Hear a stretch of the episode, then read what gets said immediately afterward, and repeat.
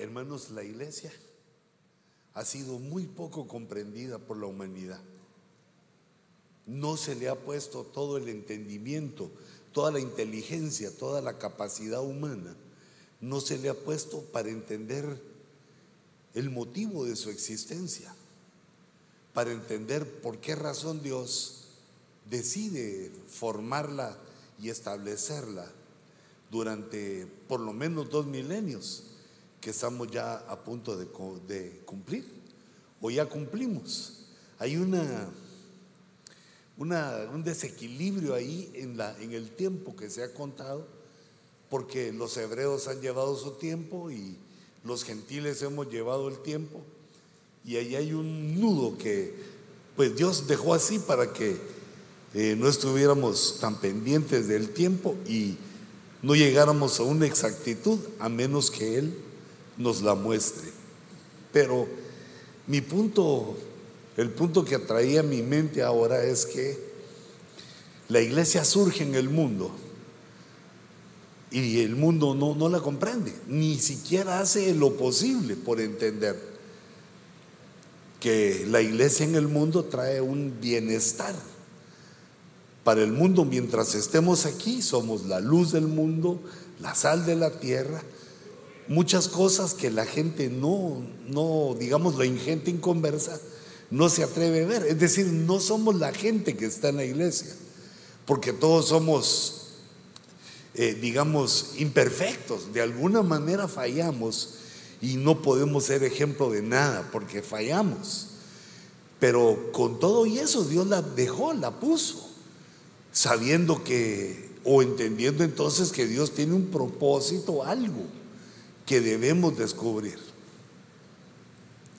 Pero esto no le pasó a Dios solamente, o a la humanidad, no nos pasó solamente con Cristo, sino que también Israel tuvo el problema de tener la revelación, tener la palabra, los ministros, el templo, tener todo aquello que Dios fundó, fundamentó, para que sus promesas, su rema, su gloria, su majestad fuera entendida por el hombre.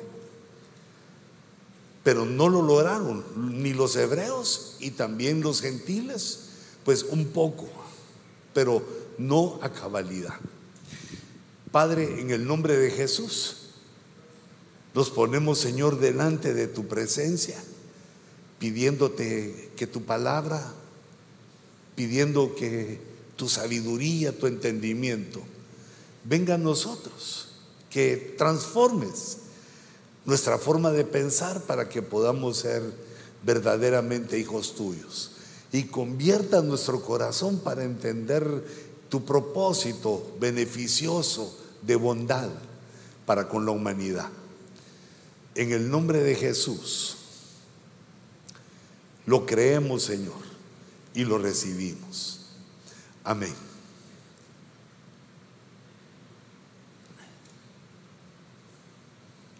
Y dice la escritura en Mateo capítulo 22 y verso 23 que algunos de los estudiosos de la Biblia, de los que estudiaban la palabra en aquel tiempo, se acercaron a Jesús. Esos eran llamados los saduceos. Y los saduceos se distinguían porque en su doctrina no aceptaban las cosas sobrenaturales. Y yo quiero subrayarle su doctrina porque digamos la doctrina nos pertenece a cada uno, cada uno lo que sabe, lo que ha recibido, lo que ha entendido de la palabra de Dios es su doctrina. Pero cuando la doctrina está incompleta, cuando la doctrina es errónea, empezamos a cometer eh, graves errores y yo le llamo errores de deducción, porque nuestro intelecto razona y deduce de una cosa a otra, se entiende una cosa y por deducción entendemos otra o se aclaran otras. Pero vemos que para los saduceos el problema es que no habían recibido lo sobrenatural. Nunca habían experimentado con lo sobrenatural, entonces ellos seguían creyendo en la escritura, seguían creyendo que la palabra era revelada, pero no creían en lo sobrenatural. Y de esto vemos ahora en este tiempo que muchas personas cuando leen la Biblia en, lo, en las partes donde se habla de lo sobrenatural, como no lo han experimentado, lo niegan. Pero eso sería como aquel que vive en el, en el centro del continente y nunca ha visto el mar, que niegue la existencia del mar porque él no lo ha visto. Cuando uno no conoce, cuando uno no ha visto, cuando uno no lo entiende, no está en su concepto, lo niega erróneamente. Es, es un error de razonamiento y de deducción, como le pasaba a los saduceos. Y como vemos que hoy muchos eh, hombres eh, y, o mujeres poderosos, eh, vistos, admirados, creídos, anulan las cosas que no han experimentado como son los dones del Espíritu, las lenguas, el hablar en lenguas, el profetizar, y incluyendo también que no han entendido la alabanza y la, la minimizan, minimizan la alabanza a una expresión eh, pobre, arcaica, de lo menos que puede hacer el hombre, pero es, eh, digamos, una de las razones es porque no han experimentado lo sobrenatural. Y nosotros debemos de entender que si Dios está en una iglesia, eso sí es por deducción y razonamiento. Si Dios está en una iglesia, van a pasar cosas sobrenaturales, como por ejemplo que haya sanidades, que haya resurrecciones, pero también ahí van a haber muertes, porque la vida que Dios nos ofrece, la promesa que nosotros tenemos de vida, es la vida eterna. Pero como esta es la que estamos viviendo, nos queremos agarrar a ella pero es Dios el que da todas las cosas, el que decide cuándo hay sobrenaturalidad y cuándo no. Pero es una invitación que Dios nos da a deleitarnos en lo sobrenatural, pero no como nosotros queremos. Porque si fuera como nosotros queremos, no pasaría ningún mal. Todos seríamos ricos, todos seríamos sanos, ya todos tendríamos más de 125 años. O sea que los viejitos estarían aquí. O sea, no habría lo, lo que nosotros conocemos como mal, fracasos, divorcios, separaciones. Entonces debemos entender que la iglesia, Dios la puso para que tengamos un conocimiento. Y que ese conocimiento nos llegue a entender el propósito de Dios para nuestra vida, para nuestra familia, para nuestra iglesia y para el mundo cómo Dios tiene planificado actuar en todos esos eh, rasgos, en esas facetas de nuestra vida. Pero entre aquellos que estaban oyendo a Jesús, como ocurre ahora mucho, estaban los saduceos, los que no creen en nada de lo sobrenatural. Pero ellos habían llegado a ese concepto de no creer en lo sobrenatural por razonamiento. Y entonces se lo expusieron a Jesús como para eh, hacerle ver a Jesús que él estaba mal, que su razonamiento y lo que él enseñaba estaba mal y que ellos estaban bien, basados en su razonamiento. Y entonces le dijeron, le preguntaron, dice el verso 23, y le preguntaron a Jesús diciendo, maestro, Moisés dijo, si alguno muere sin tener hijos, su hermano como pariente más cercano, se casará con su mujer y levantará descendencia a su hermano. E, esto como lo hemos platicado quizá en alguna otra ocasión, se le llama en el Antiguo Testamento la ley del levirato. La ley del levirato se basaba en que Dios había prometido que de Israel iba a salir uno de, digamos, de los hijos de Abraham, iba a salir uno que iba a ser el Mesías, que iba a ser el Señor Jesús. Y por lo tanto los hombres no debían perder su simiente, no debían perder su familia, porque de alguna familia que Dios escogiera, aunque después se supo que era de Judá, pero de una familia que Dios escogiera iba a salir el Mesías. Entonces, para evitar que alguien se quedara sin descendencia, si moría y su mujer no había tenido hijos, su hermano llegaba, se llegaba a ella para que viniera un hijo. Pero ese hijo no se iba a llamar como él, sino que se iba a llamar como el hermano que había fallecido. Y entonces dice, eso era lo que ellos le estaban diciendo al Señor. Señor, Moisés nos dijo, yo no sé, Moisés nos dijo. Ahora bien, dice, tenemos un caso, Señor. Había entre nosotros siete hermanos y el primero se casó y murió. Uy, qué rápido fue la boda de este. Va, reprendemos al diablo en el nombre de Jesús. Pero no teniendo descendencia, le dejó la mujer a su hermano. De igual manera también el segundo y el tercero, todos murieron hasta el séptimo. Una mujer para siete hijos, para siete hermanos. Y después de todos, o sea, la octava, murió la mujer. Por tanto, en la resurrección, ¿de cuál de los, de, cuál de los siete será mujer? Pero recuérdense que esta pregunta era para decir que no había resurrección.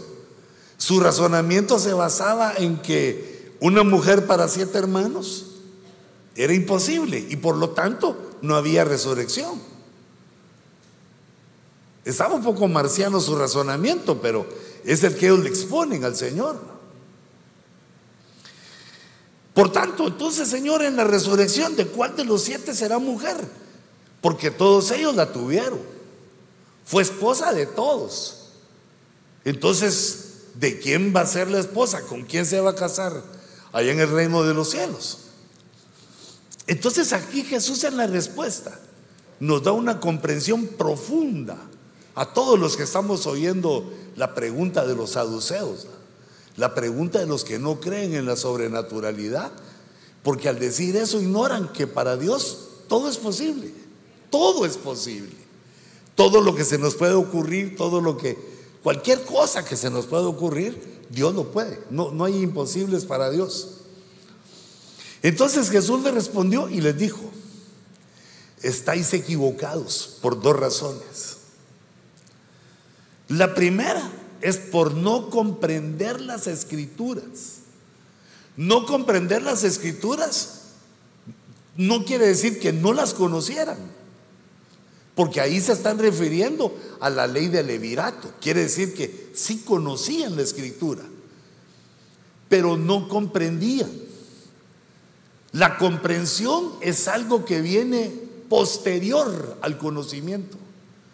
La comprensión es algo que va cayendo al intelecto humano después de que el conocimiento se va asentando y el conocimiento va creciendo.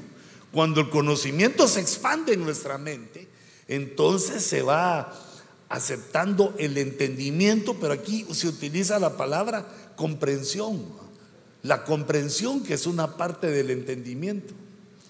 Entonces aquellos hombres, aquellos saduceos que le preguntaban a Jesús, estaban enseñando una doctrina errónea, por un razonamiento erróneo, que cuando a la mayoría le presentaban ese, ese razonamiento, los hacían creer en ese error. Todo lo que piensa la mente humana puede tener error. Hay cosas que no, que están bien, pero la mayoría de cosas que, que piensa la mente humana tiene error. Por eso es que eh, existe la revisión, se va revisando lo que pensamos, lo que creímos, lo que afirmamos.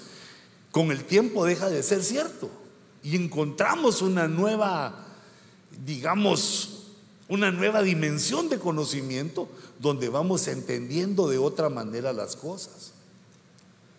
Esto es lo que se está diciendo aquí, pero la primera falta que cometemos, eh, digamos, los que nos acercamos a Dios, es que no comprendemos. La no comprensión se debe, digamos, primero a falta de maestros o digamos a falta de ministros, pero lo segundo es por la ausencia del pueblo cuando se enseña. Ahí es donde caigo mal yo.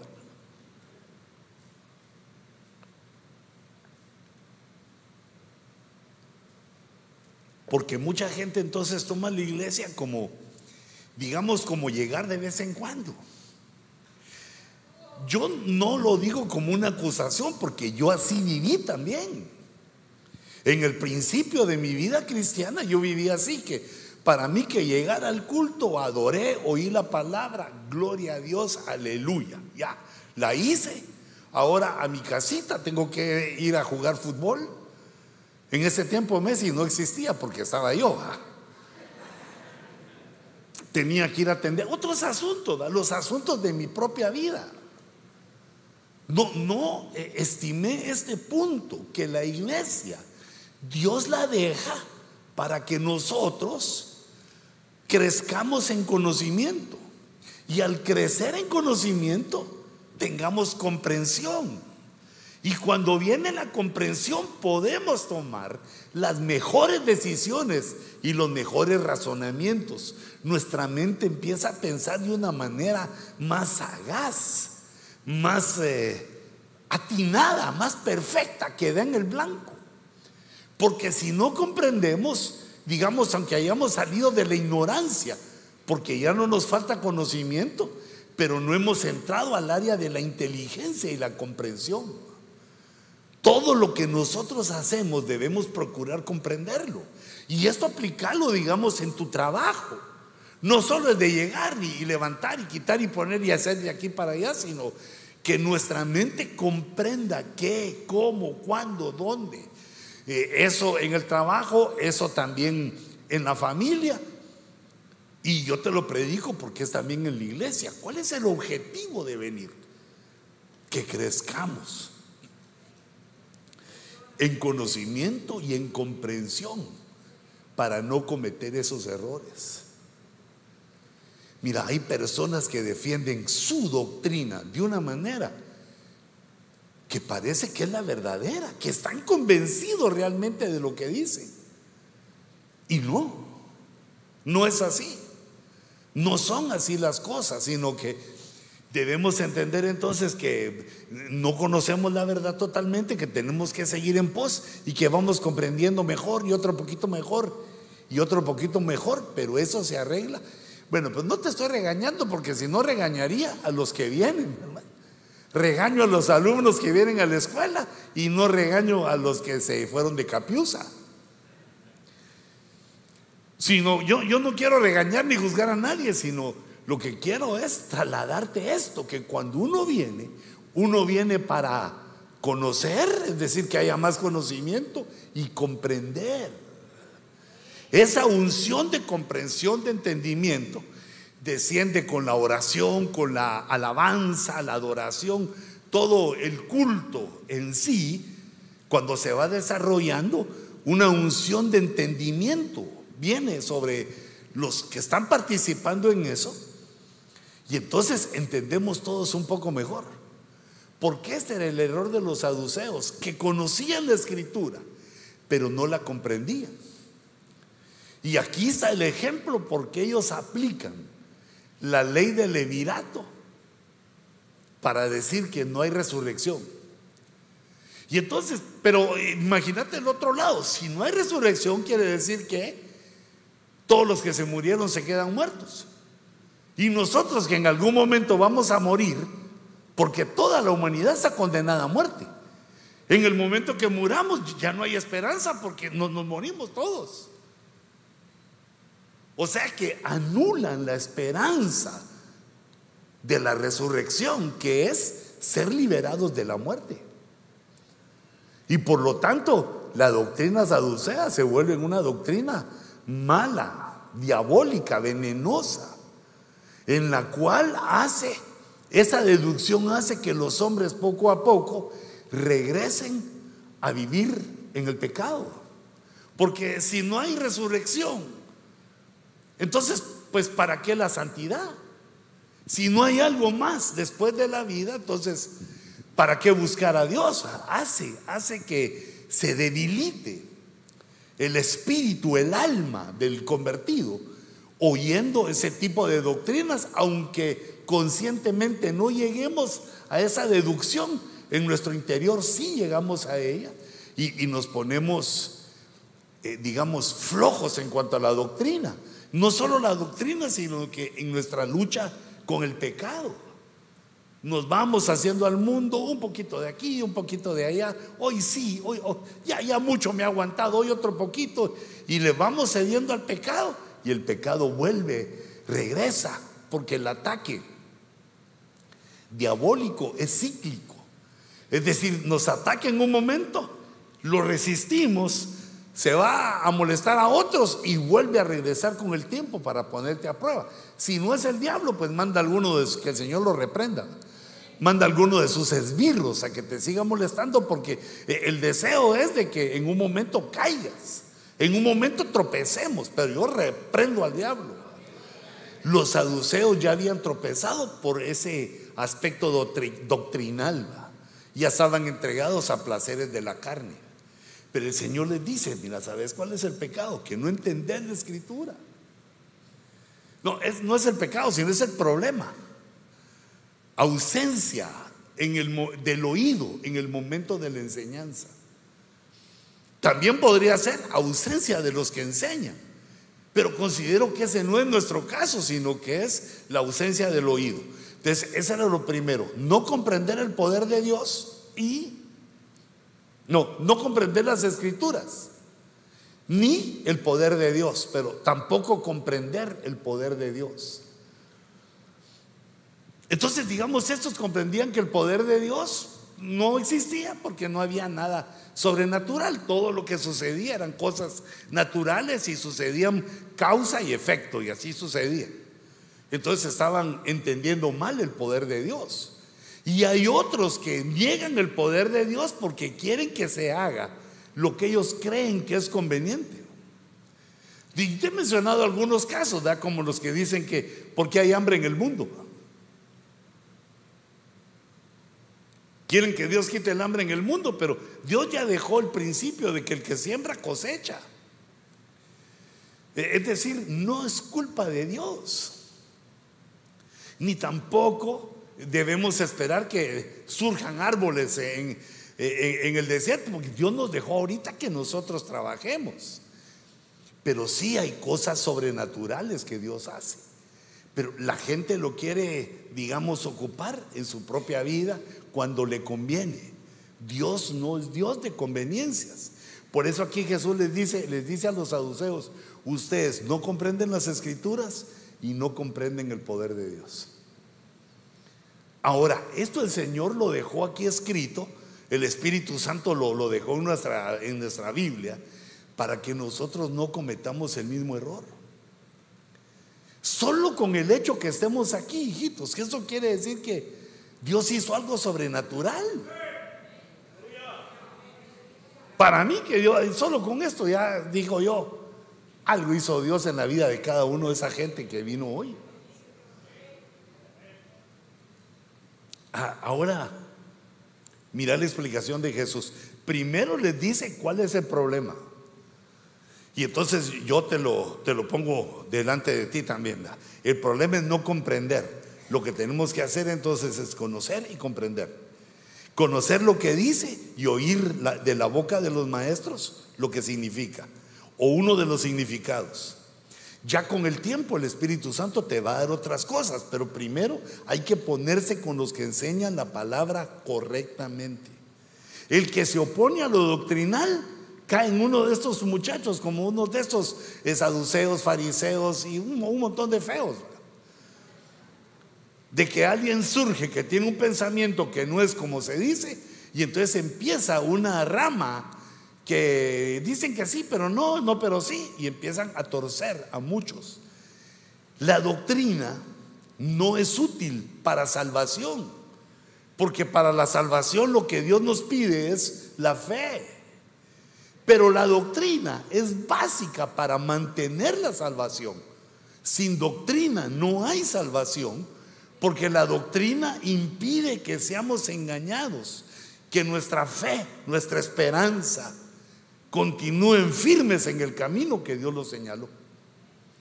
Entonces, primero esta luz, que todos los días de nuestra vida debemos aprender y comprender.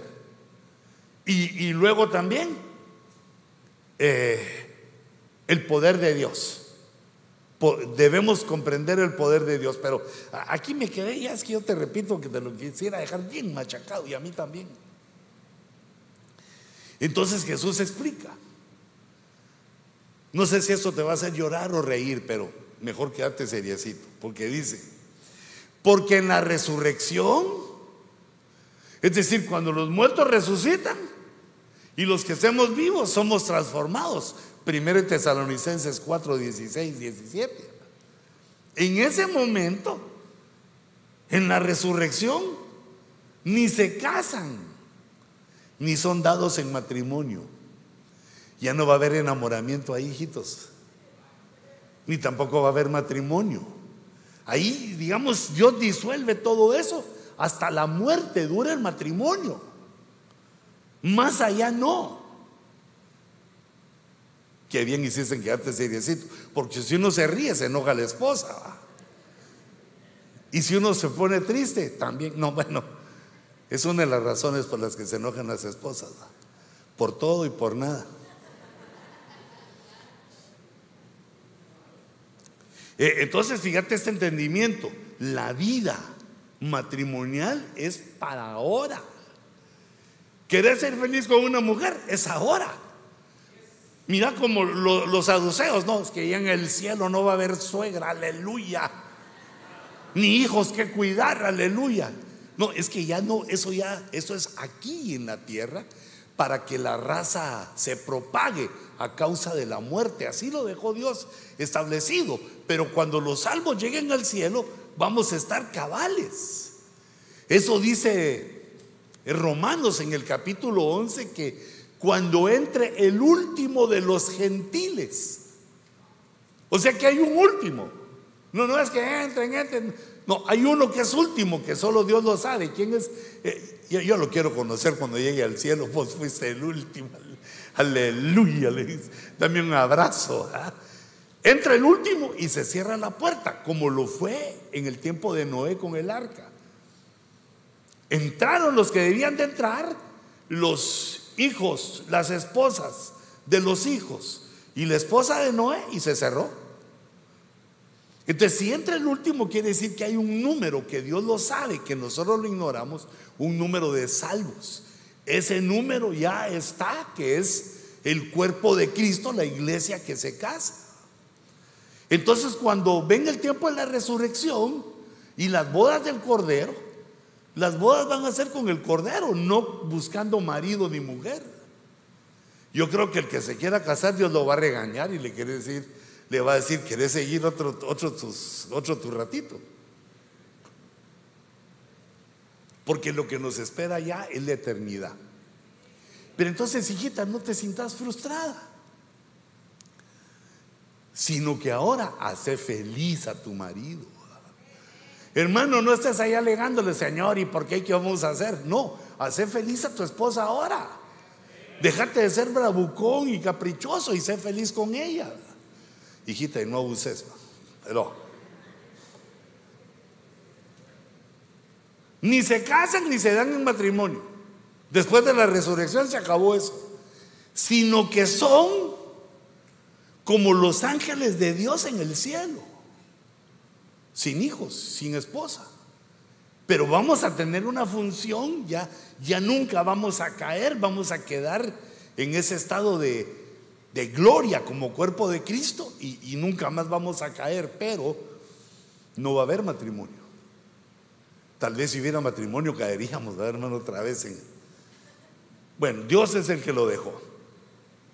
Entonces, esto responde a muchas preguntas que tal vez me han hecho en algún momento pero no sé esperando qué. Eh, la pregunta es, ¿el matrimonio después de la, después de la vida o, después de la muerte?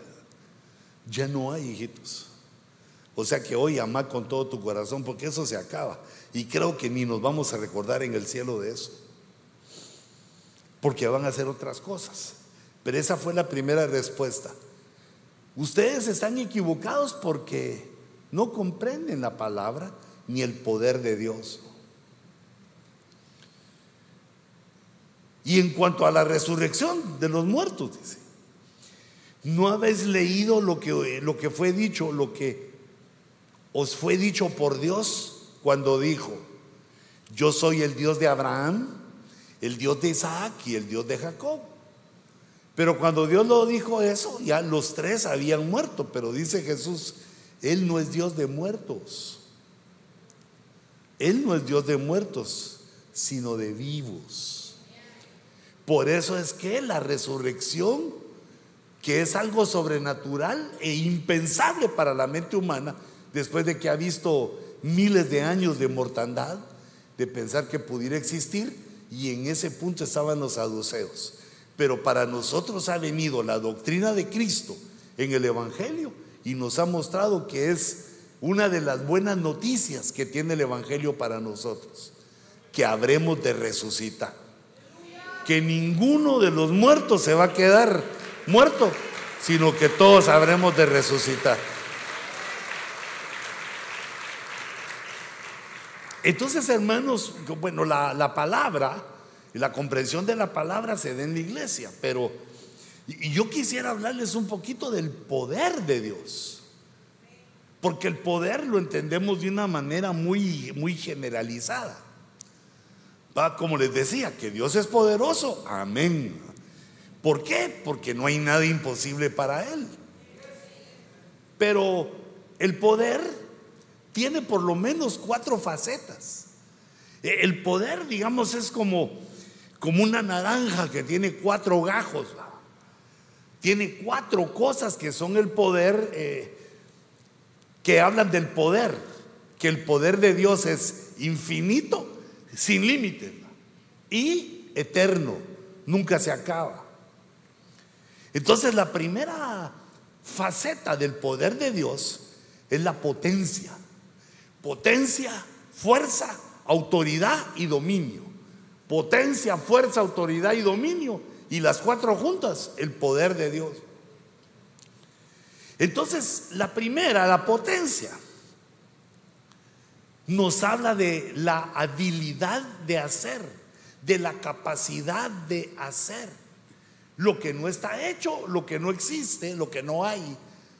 La potencia es la capacidad de hacer cosas realizar acciones o para realizar acciones que produzcan un efecto.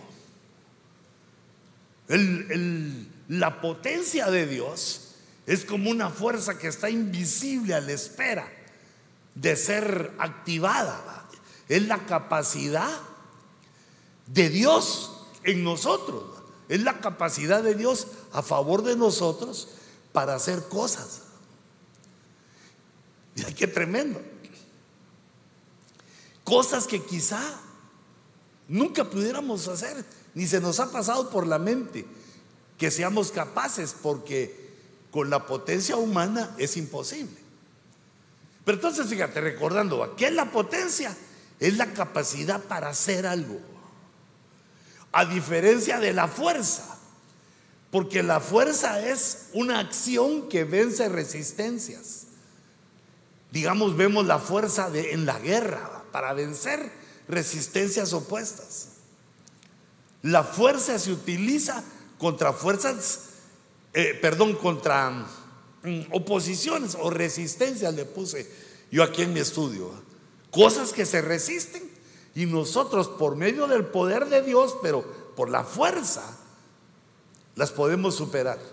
Eh, estas resistencias son las que, son las que modifican, perdón, la fuerza es la que modifica esa resistencia.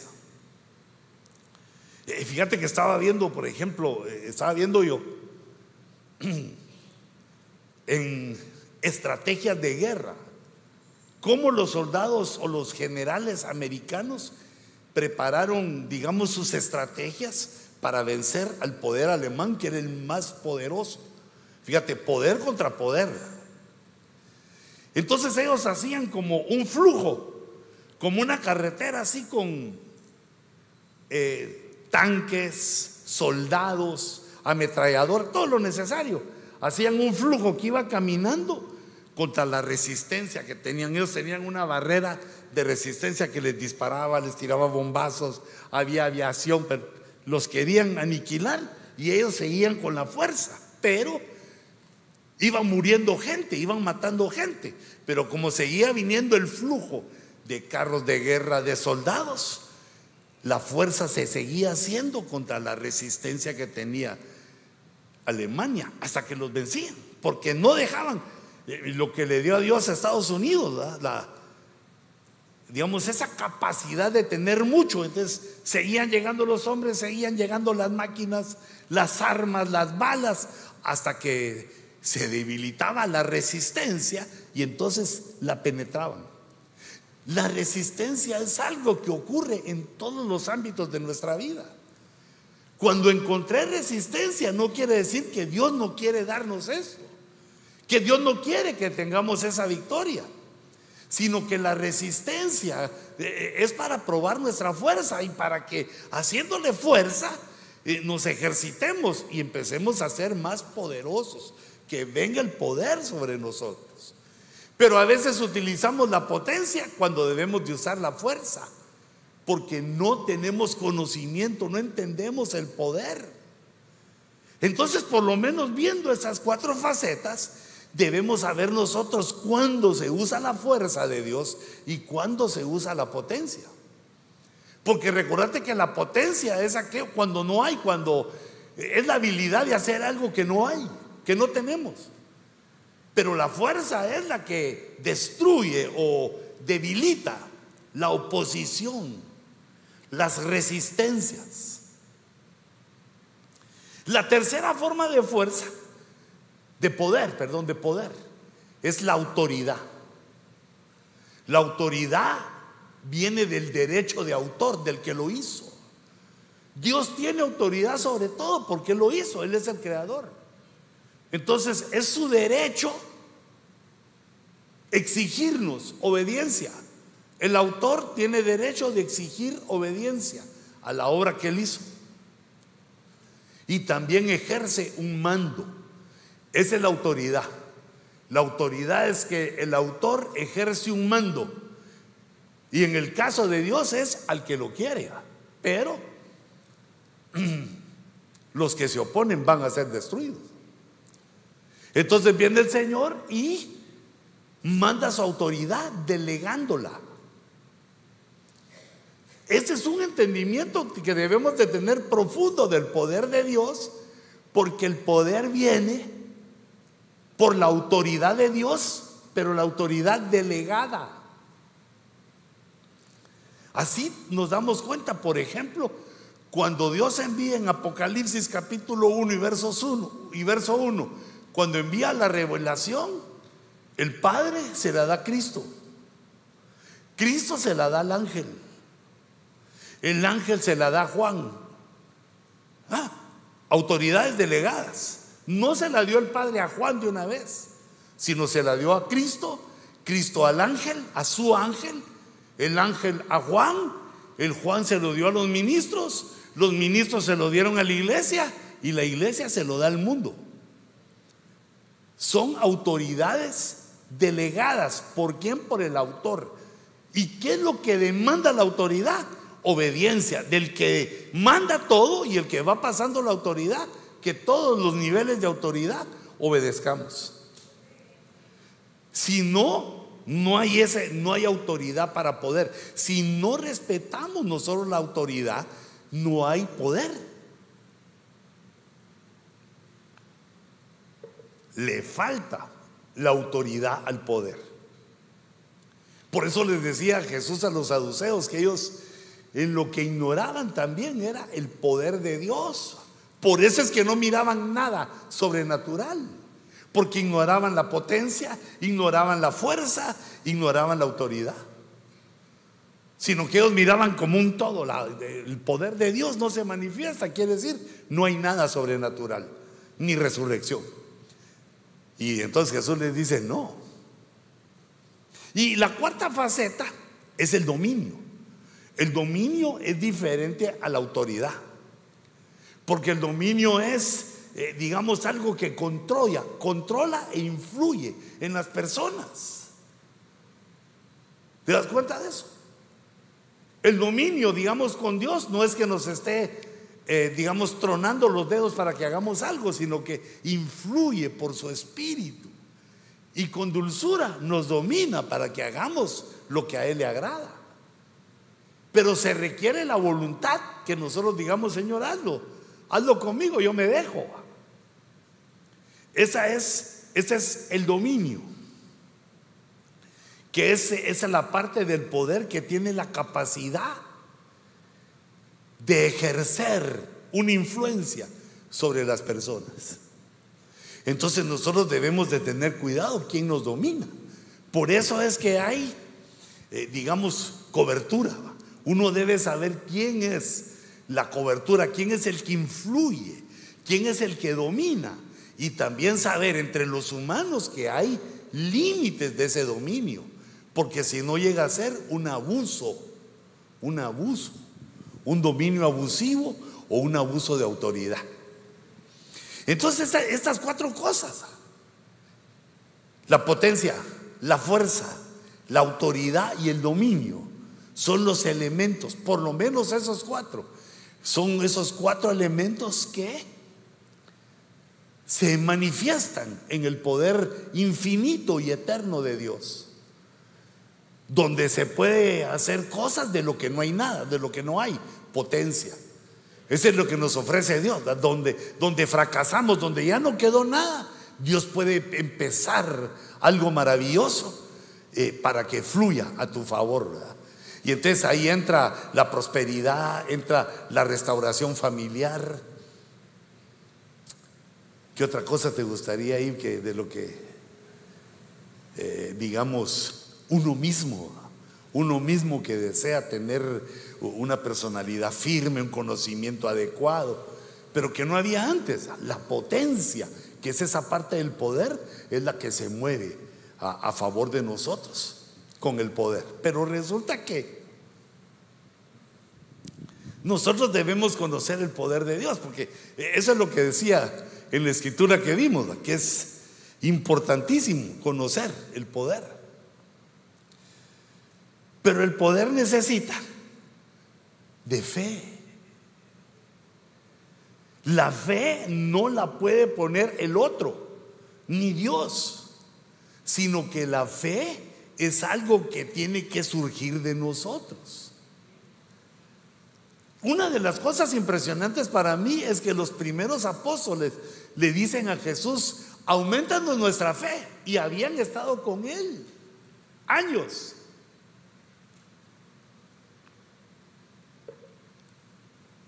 Aumenta nuestra fe.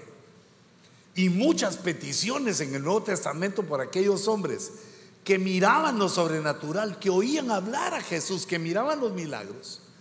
Y ellos se acusaban de no tener la fe suficiente. Y entonces, hermanos, aquí quiero regresar a donde comenzábamos antes, de que por qué hay saduceos en medio de los que creen en Dios, que no creen en lo sobrenatural. Y es porque la fe viene por el oír. Viene por el oír, o sea que la fe entra por el oído. Y entonces si uno no oye, o si uno oye limitadamente, si uno no oye, no viene la fe. Si uno oye con limitación, la fe llega limitada. Y el que mucho oye, se aumenta su fe. ¿Cómo es que se aumenta la fe? Por el oír. ¿Por qué? Porque el oír nos da conocimiento, nos da comprensión y nuestro intelecto empieza a decir, sí, amén, amén, sí, así es, gloria. Esto se junta con aquello y empezamos a arreglar nuestro propio rompecabezas para entender que el Evangelio es la verdad. ¿Cómo va todo entrelazado? Por eso es que el propósito de la iglesia es que nos congreguemos. Es congregarse. Pero no es un capricho de Dios, sino que Dios tiene ese propósito, que al congregarnos ocurran estas cosas, que venga conocimiento, que mejore la fe y que el propósito de Dios empiece a realizarse en nuestra vida. Digamos, la mente carnal, eh, a los que yo he escuchado así carnales, que se oponen a, la, a congregarse, los que estaban felices con el COVID-19, que según ellos habían disuelto la iglesia. Si no saben que eso no se puede, porque ya el Señor lo dijo, que ni las puertas del infierno pueden prevalecer contra la iglesia, mucho menos un virus. Démosle fuerte las palmas al Señor porque...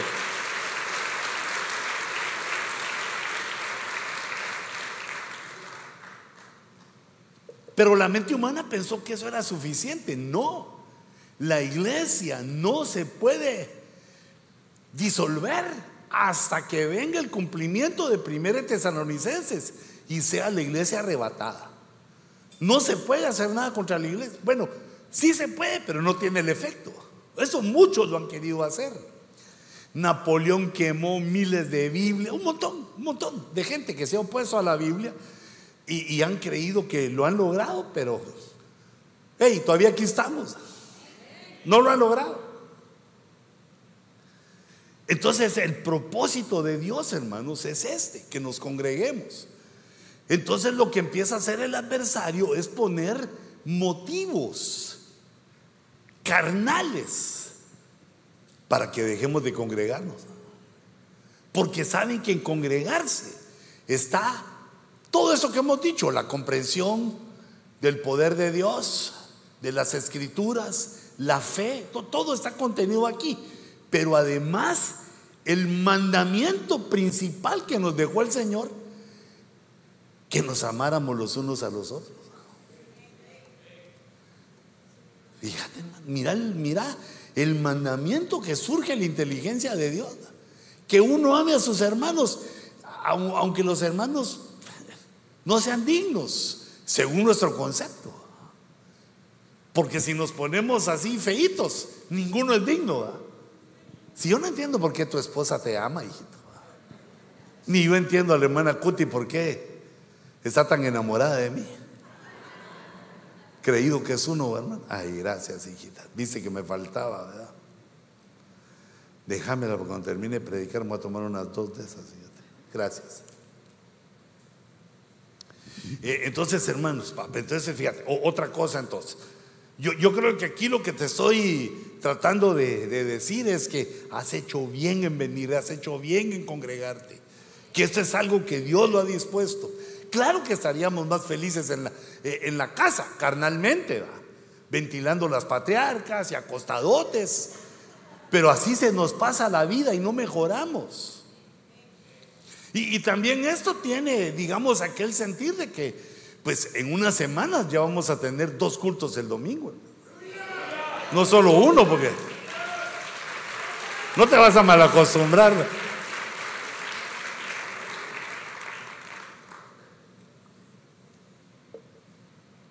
Tenemos que regresar a nuestro, a nuestro modelo inicial. Bueno, y algo más que el Señor nos dé. Entonces dice Éxodo 14:30, Dios mío, el tiempo se nos va. Dice Éxodo 14:30, dice, aquel día salvó el Señor a Israel de manos de los egipcios. Pues en Éxodo está hablando de cuando lo sacó de Egipto el Señor con mano fuerte, con plagas, con cosas tremendas y temibles. E Israel vio a los egipcios muertos a la orilla del mar, cuando les cayó el mar encima. El mar arrojó a las playas algunos de los, de los cadáveres, pero los que iban en medio se quedaron en el fondo. Y dice, cuando Israel vio el gran poder que el Señor había usado contra los egipcios. Pasaron tres cosas. Mira, cuando uno ve el poder sobrenatural de Dios, cuando uno logra ver el poder de Dios, aquí los hebreos le llamaron el gran poder, no solo vieron las plagas, sino que vieron que el mar se abría y se volvía a cerrar. Ellos dijeron, este es el gran poder. Entonces dice, eh, cuando Israel vio el gran poder que el Señor había usado contra los egipcios, el pueblo temió al Señor. El temor de Dios entró en ellos cuando vieron el gran poder. Cuando nosotros vemos lo sobrenatural, cuando podemos palpar eso, cuando estamos presentes en lo sobrenatural, el temor de Dios crece en nosotros. Y el temor de Dios, como hemos visto, es una belleza, es una bendicionota que nos llena de cosas buenas. El temer a Dios quiere decir no querer ofender a Dios con nuestra conducta, ni con nuestras palabras, ni con nuestras acciones. Entonces lo primero que le vino al pueblo cuando vieron el gran poder es que el pueblo tuvo temor del Señor. Y dos dice, y creyeron. Y ya creían, pero digamos, uno ya cree, pero no tiene la fe total. No tiene el don de fe, sino va creyendo y va creyendo y va mejorando en la fe. Pero la mayoría nos falta fe. Por eso les decía, ¿cómo es que la fe crece? Oyendo, oyendo la palabra. Pero también creyeron en el Señor cuando vieron el gran poder. Porque el Evangelio, hermanos, es el poder de Dios. No, es solo una filosofía, una pensada o cosas bonitas, bien puestas, bien dichas, sino que es un poder sobrenatural que viene a nuestra vida, que se demuestra al que cree haciéndolo nacer de nuevo. Porque dime, ¿quién puede hacer esto? ¿Quién puede hacer que un día alguien diga, sí, nací de nuevo? ¿Y por qué dice que nació de nuevo? Porque ya no quiero lo mismo de antes. Aborrezco el pecado. Tiré la cerveza y apachurré los cigarros. Pero guardó la marihuana, o sea, todavía necesita otra administración. Hijito, si una persona cree, se convierte y sigue en el error de su pasado un tiempo más, no ha sido totalmente liberado, pero puede ser que ya haya nacido de nuevo. Nacer de nuevo no quiere decir que ya estamos perfectos. Venimos arrastrando un montón de cosas del pasado. Por vía genética, por vía de costumbre, por un montón de razones venimos arrastrando el pasado. Pero estando en la iglesia, comprendiendo, entendiendo, sabiendo del poder, vamos siendo liberados por ejemplo, con la sangre de Cristo, somos liberados de la vana manera de vivir que heredamos de nuestros padres. El pueblo tuvo temor del Señor, creyeron en el Señor y el tercero, y creyeron también en Moisés, el siervo, el que era el siervo del Señor. Este tercer punto es importante por lo que hablamos, que el poder que viene en forma de autoridad y dominio viene descendiendo de autoridad en autoridad delegada. Digamos, el Padre le delega a Cristo. Cristo le delega al apóstol Sergio. El apóstol Sergio delega a todos los apóstoles del ministerio. Cada apóstol, digamos, el apóstol Luis, de, por la autoridad que esa que viene desde el Padre, la ministra al pueblo, no, primero a los ancianos, a los, a, los niveles de autoridad de la iglesia, ancianos, diáconos, servidores y pueblo. Llega al pueblo y cuando llega al pueblo, también el pueblo se encarga de distribuirlo en todo el mundo, allá donde tú estás, en tu trabajo, en tu familia. Es que una autoridad que viene como un chorro del cielo, pero va descendiendo de autoridad delegada. La autoridad debemos entenderla delegada porque pues algunos solo quieren la autoridad de Dios. Y está bien, pero entendiendo cómo desciende, que esto es parte de la cobertura. Uno está bajo la cobertura porque entiende que hay autoridades que uno no es la última Coca-Cola del desierto. Aunque tiene lo suyo y es guapetonda y tiene buenas, tiene sí, pero no, no sos la, última, no somos la última Coca-Cola, sino que hay otras autoridades que debemos respetar y también respetar a los que están bajo nosotros. Y creyeron en Moisés. Mira, aquí se revela una serie de situaciones de un mal humano que se llama rebelión. Ese es un mal humano que viene de generación en generación en generación. Y que ahora en Cristo, aunque ya hayamos nacido de nuevo, nos pone a prueba. Nos pone a prueba eh, ante la traición, ante, ante la infidelidad. Nos pone a prueba.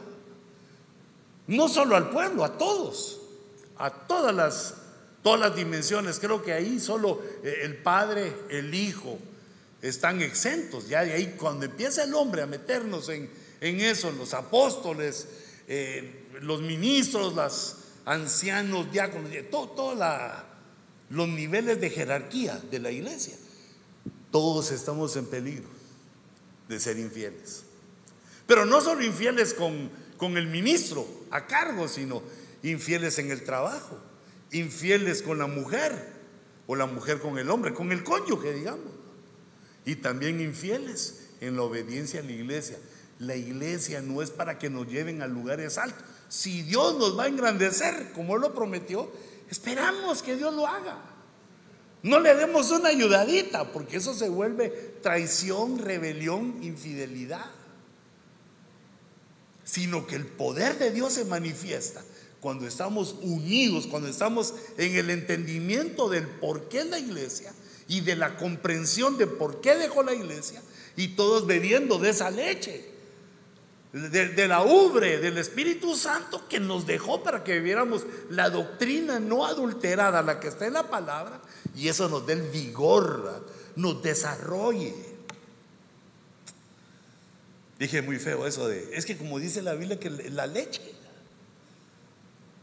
Y hay un ministro que, espérame que me, recuerde cómo se llama, porque es la primera Biblia que compré no, Thompson, no, no, no es Thompson, es la Biblia. Bueno, ahí lo leí yo porque fue la primera que compré. La tengo como una antigüedad en mi biblioteca. Ahí dice que Eshadai, que es el nombre del Espíritu Santo, eh, significa los pechos que amamantan a toda la creación. Porque sin el Espíritu Santo todos estamos, toda la creación está muerta. La vida viene por el Espíritu. Claro que eso no es literal, hermano. Sino que es lo que está diciendo es que la fuerza de crecimiento, de entendimiento, de vida, viene por el Espíritu Santo y todos la bebemos en la doctrina, conociendo los pensamientos de Dios conociendo los principios de Dios, conociendo la palabra de Dios y luego comprendiendo el qué y para qué. Pero eso cuesta. Digamos, un adulto le dice a su hijo, ¿por qué se están haciendo las cosas y que él tiene un pensamiento para su vida? Mira, estamos haciendo esto, te vas a graduar de médico porque voy a poner un hospital, digamos. Estoy ahorrando para poner un hospital. Y tú vas a ser médico, ahí vas a ser eh, el jefe. El, papá tiene un plan y se lo pasa al hijo. Pero el hijo dice, no, yo veterinario quiero ser. O sea que, eh, digamos, la persona para, para la cual se hacen las cosas no entiende, no sabe aceptar su herencia, su heredad. Ahora que no nos ocurra a nosotros como iglesia, porque fuimos hechos hijos de Dios, debemos entender que nuestro Padre tiene una herencia y un proyecto de vida feliz para nosotros y, un proyecto de futuro también para nosotros, que ese no se establece de acuerdo a nuestros pensamientos. No seamos creídos de pensar que nosotros ya la sabemos. Pues, sino que ponete en, los zapatos de ese adolescente que aunque le diga, mira, aquí tengo esto para hacer aquello, eh, solo esmerarte tú en hacer tu parte, no lo, no lo capta. Por eso es que Dios envía al Espíritu Santo para que nos muestre su poder, lo sobrenatural, la, fe, todas las cosas eh, que hemos hablado para que haya un efecto en nuestro ser y podamos caminar rumbo a la herencia que nos corresponde, que no es poca.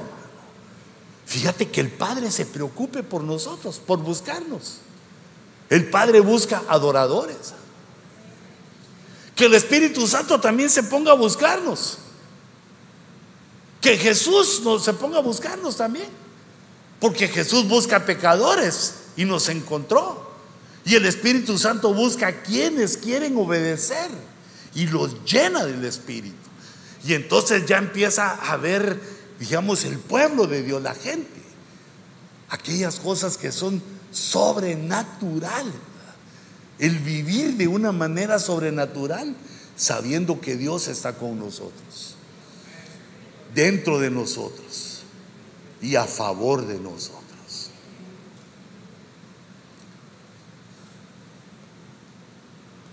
Ay, Dios mío. Mira este caso.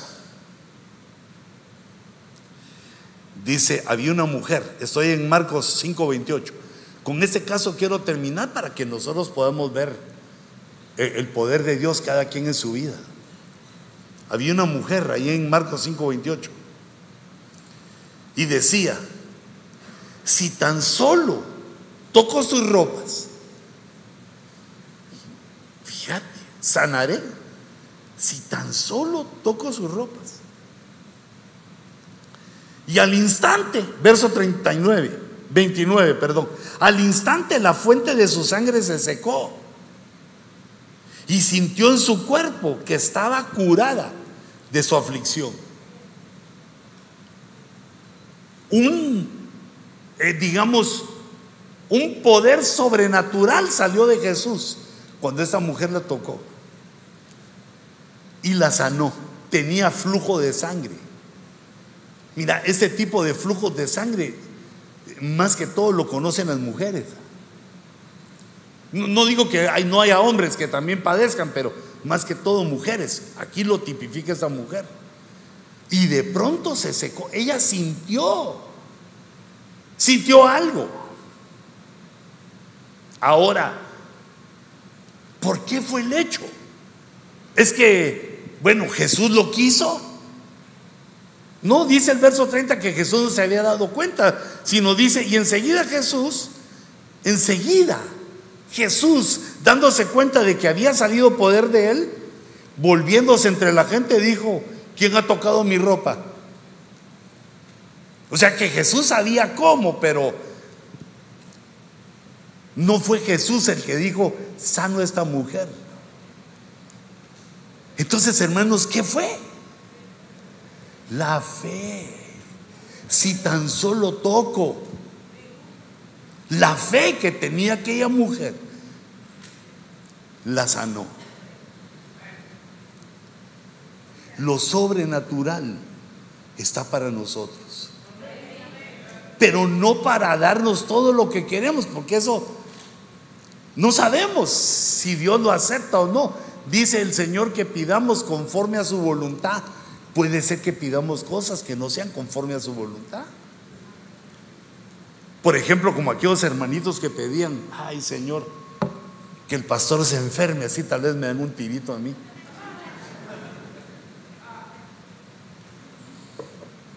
Y lo peor es que cada vez más sano, ¿sabes ese pastor? E, es decir, ya él puede pensar, pero Señor, yo soy tu siervo, que cree él que tiene para pedir, pero no es la voluntad de Dios. Tenemos que meternos en ese fluir que sea la voluntad de Dios y lo que nosotros pedimos, porque cuando Dios no lo da es porque nos va a hacer daño. Es porque hay un daño que nosotros no vemos. Pero ¿qué es lo cómo es? ¿Cuál es la herramienta? La fe.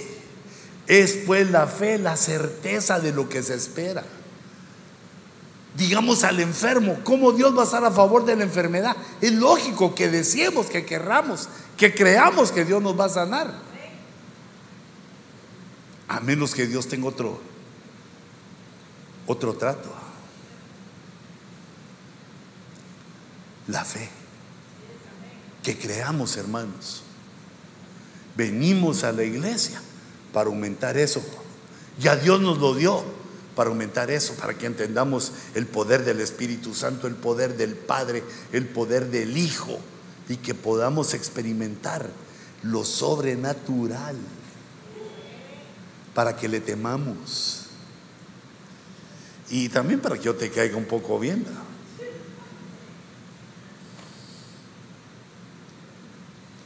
Como decía, vamos a ver.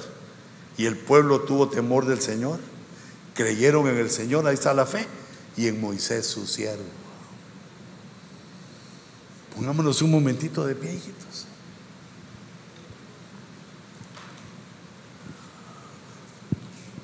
Lo que nosotros creamos porque el poder de Dios es infinito y eterno.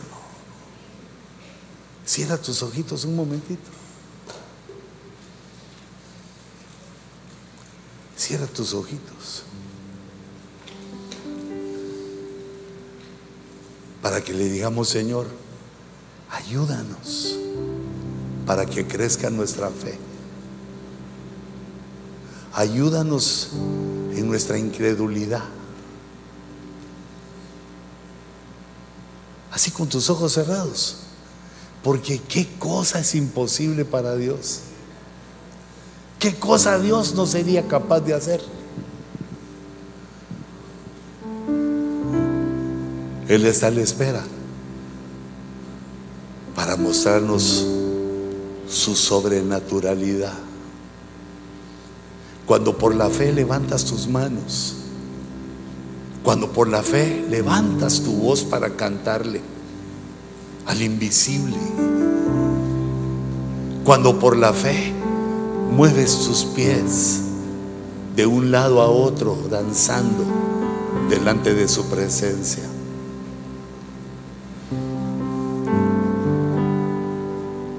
Cuando abres tus oídos para oír la palabra, lo que no sabes, lo nuevo, lo que nunca habías visto y lo crees. Llénanos de fe con tu poder. Danos, Señor, la fe, el don. Yo en el nombre de Jesús, por la autoridad, Señor, que me has delegado, vengo ministrando el don de fe a tu pueblo. Recibe, recibe, que no rechace tu corazón por temor a lo sobrenatural o porque nunca lo has visto. No venimos a la iglesia para ser saduceos, sino que venimos para comprender la palabra y para comprender su poder. Que Dios está dispuesto hacer por ti y por mí maravillas, cosas sobrenaturales. ¿Y qué es lo que nos pide? Creer. Si crees en tu corazón que Dios Padre y que Dios Espíritu Santo levantó de la tumba a Jesús y lo resucitó. Si lo crees en tu corazón y confiesas con tu boca que Jesús es Dios, eres salvo. Entras a la salvación. Entramos a la salvación. Y si le hacemos fe a lo que necesitamos, el Señor lo concederá. Señor, muestra tus prodigios a tu pueblo. Haz señales y maravillas en medio de nosotros, Señor. Permítenos creer con todo nuestro corazón. Por eso nos acercamos delante de tu altar para poner toda incredulidad toda incredulidad ante tu altar que sea consumido por el fuego de tu espíritu. Así como trajimos nuestra canción, trajimos nuestras ofrendas y diezmos. Ahora traemos ante tu altar la duda, los pensamientos que se oponen.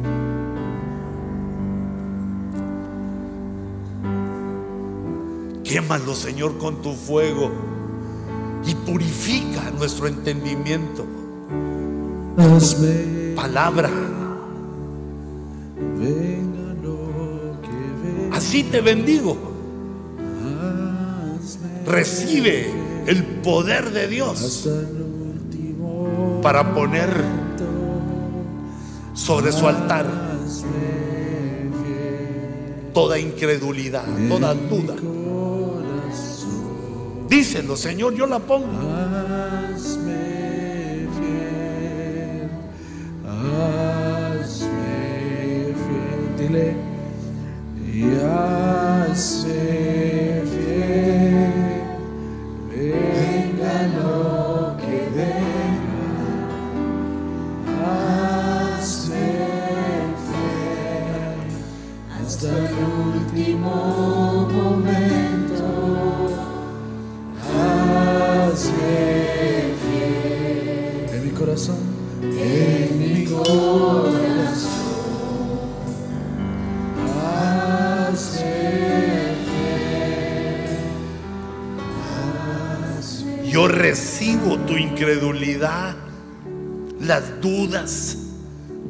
Que has puesto en el altar. Yo lo recibo en el nombre de Jesús. Y lo pongo, Señor, bajo tus llamas, bajo tu fuego. Y que ese lugar que quedó vacío en el corazón de tu pueblo, ese lugar que fue despejado al entregar a las llamas el error de no creer, yo en el nombre de Jesús pongo el don de fe para que Señor hagas maravillas entre nosotros, para que cuando impongan sus manos y oren por los enfermos, sean sanados, para que cuando brote el consejo de los labios ministeriales, sea acertado y provoque el éxito en medio de tu pueblo. Si alguno de los invitados, si alguno de los que vino quiere reconocer a Cristo, quiere aceptar a Cristo en su corazón, puede pasar al frente. Mientras nosotros, con nuestros ojitos cerrados, le seguimos diciendo, Señor, gracias por el don. Yo lo recibo. Con fe voy a imponer mis manos. Con fe voy a dar mi consejo. Con fe te voy a servir. Porque ese es el don que me has dado. Confiésaselo al Señor, díselo. Díselo. Señor, a esto venimos hoy, a llenarnos del don de fe. Porque tú usas, Señor, sin miramientos. Tú no usas por lo que sabemos o lo que ignoramos o por el poder económico, si todo, sino tú en tu misericordia nos usas como te place. Si tan solo nos dejamos, si tan solo ponemos nuestro, nuestra fe en ti.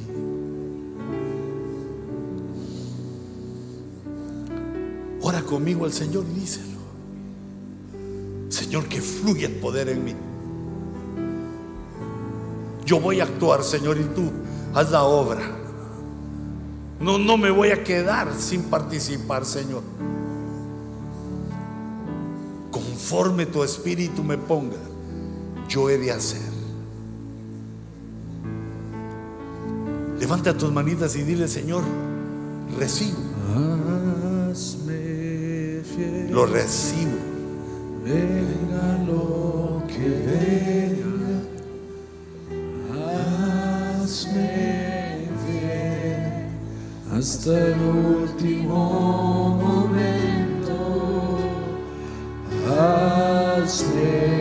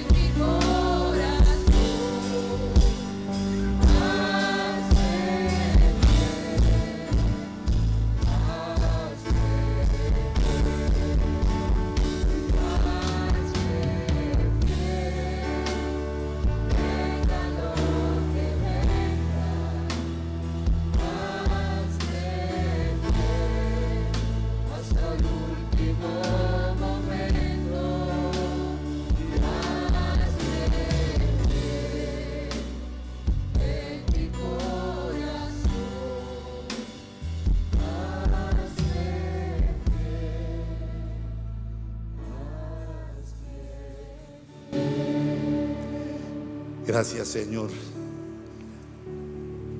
Recibimos tu bendición con alegría. Permítenos Señor entender, comprender tu poder sobre nosotros, cómo actúas a nuestro favor. Señor, envío a tu pueblo a casa, al descanso, a la preparación para la semana que se aproxima. Danos, Señor, tu poder, tu fuerza para enfrentar la oposición, la resistencia en nuestro trabajo. Permite, Señor, que fluya nuestra vida en el trabajo y que por tu gracia alcancemos bendición con nuestros jefes.